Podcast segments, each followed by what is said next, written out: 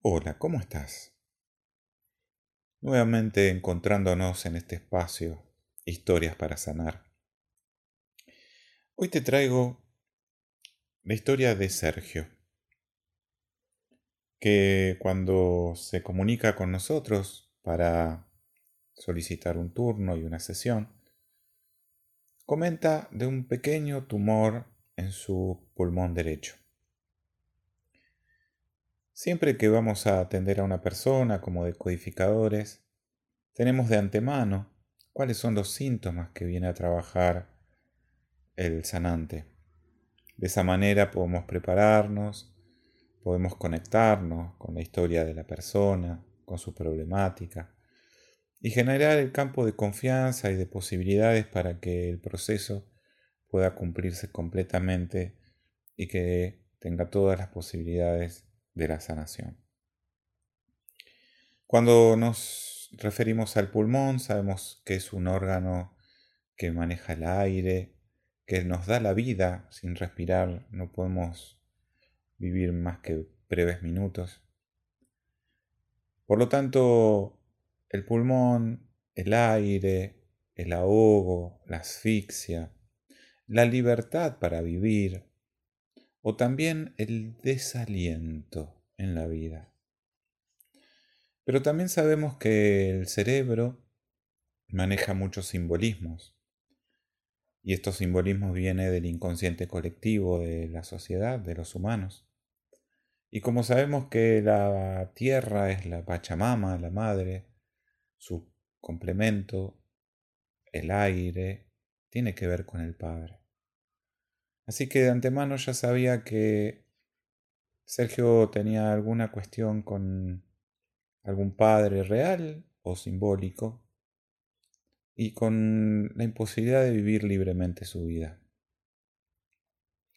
Cuando, cuando Sergio aparece a la consulta, en la sesión, una persona delgada, de muy buen estado físico, de 68 años, jubilado, un comerciante de toda la vida, muy exitoso. Se lo ve con una postura cabizbajo, con una postura de rendición, diría yo. Al describir la situación que estaba viviendo, comenta de este hallazgo, no había tenido ningún síntoma, solamente estaba haciendo controles de rutina. Y aparece, aparece esta pequeña formación en el pulmón derecho que, sin lugar a dudas, lo moviliza con mucho temor. Y que consulta a varios médicos y eh, le proponen seguir esperando para ver cómo evolucionaba, era muy pequeño y que hasta podía ser riesgoso hacer una punción. Así que dejó pasar seis meses y esa formación seguía exactamente igual.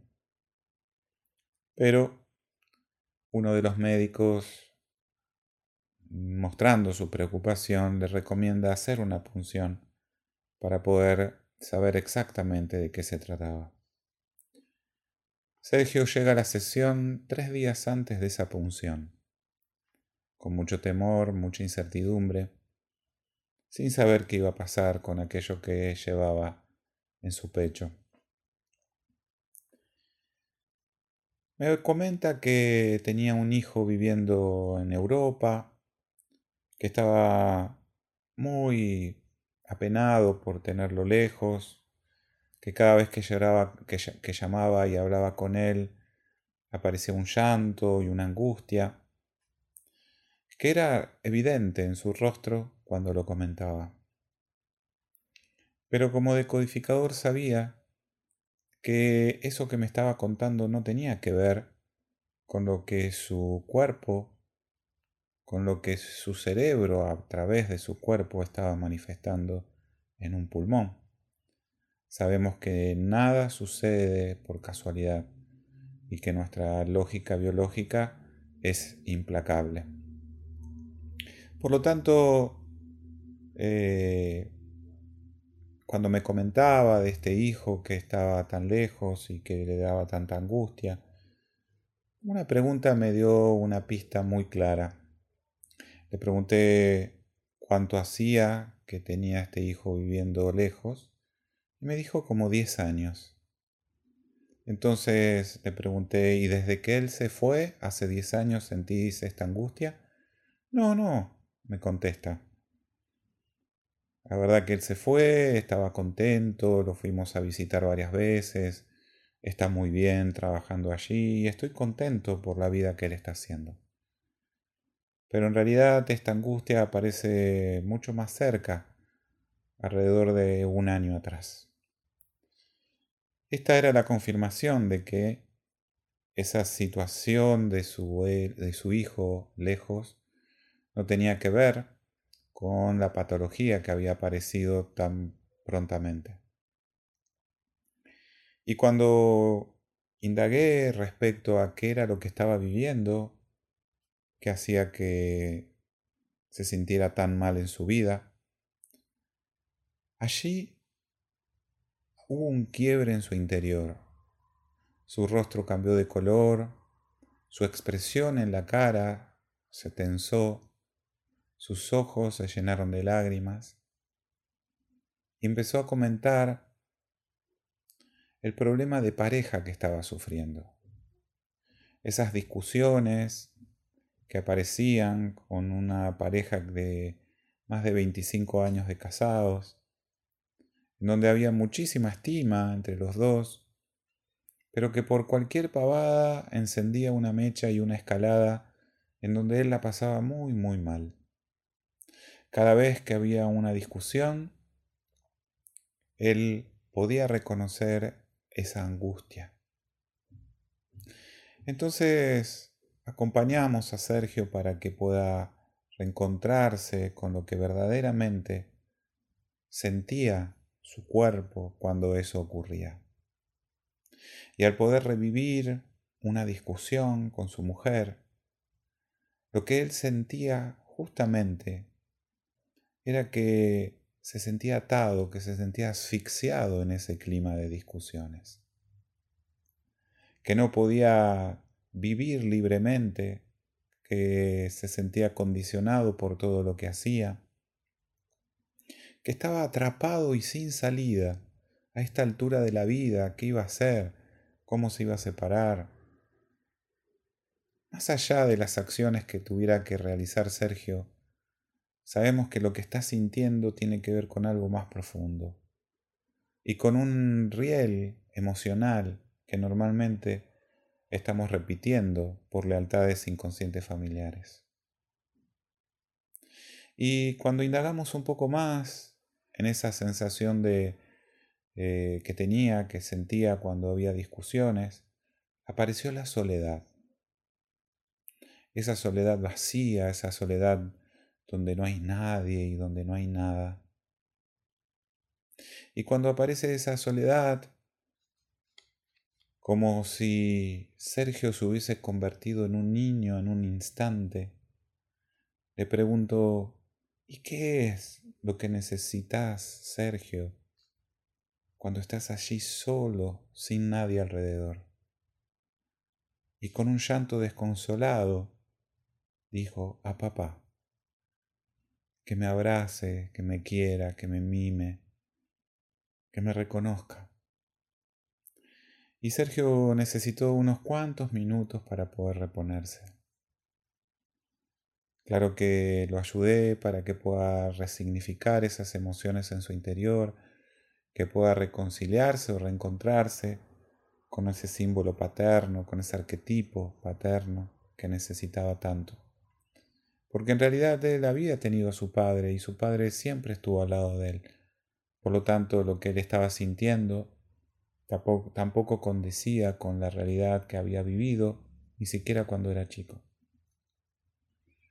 Después que Sergio se repuso y empezamos a analizar sus ancestros, lo que me cuenta es que papá, su papá, de muy jovencito, tiene un drama terrible.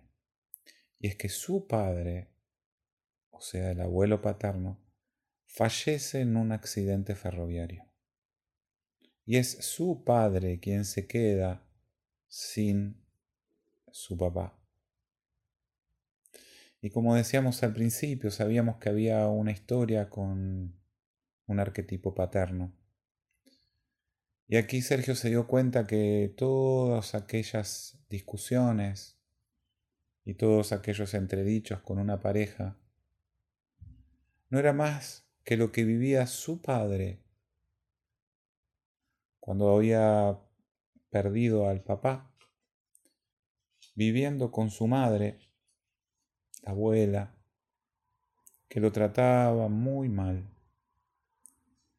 que lo maltrataba y lo obligó a salir a trabajar desde muy pequeño. Y lo único que necesitaba el papá de Sergio era poder volverse a encontrar con su padre para poder ganar, lograr la libertad, el aire para vivir su propia vida, para salir de ese contexto, de ese aire viciado que era su casa. Siempre estamos remitiendo a situaciones y hechos que otros vivieron antes que nosotros. Y que por lealtades inconscientes estamos repitiendo o reparando para poder aprender, para poder integrarnos en lo que realmente somos. A veces necesitamos la excusa de necesitar un padre o de una madre maltratadora. Pero en definitiva las historias no tienen más que un hilo conductor y es una única necesidad, la necesidad de reencontrarnos con nuestro propio amor, con nuestro propio poder, con lo que verdaderamente somos. Y cuando logramos entendernos completos, reintegrando esa parte en nosotros mismos,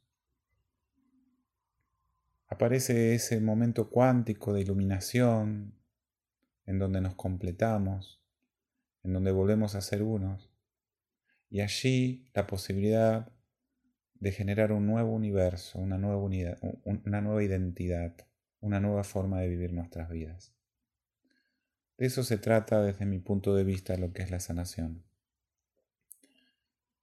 Utilizar y aprovechar estas excusas de las que la vida nos ofrece tan perfectamente, los dramas, los conflictos, las situaciones que vivimos, para poder sanar todo aquello que viene de nuestros ancestros que ha quedado pendiente, sin poder tener la oportunidad de sentir que dentro nuestro siempre está todo lo que necesitamos para ser felices. Solamente necesitamos darnos el permiso.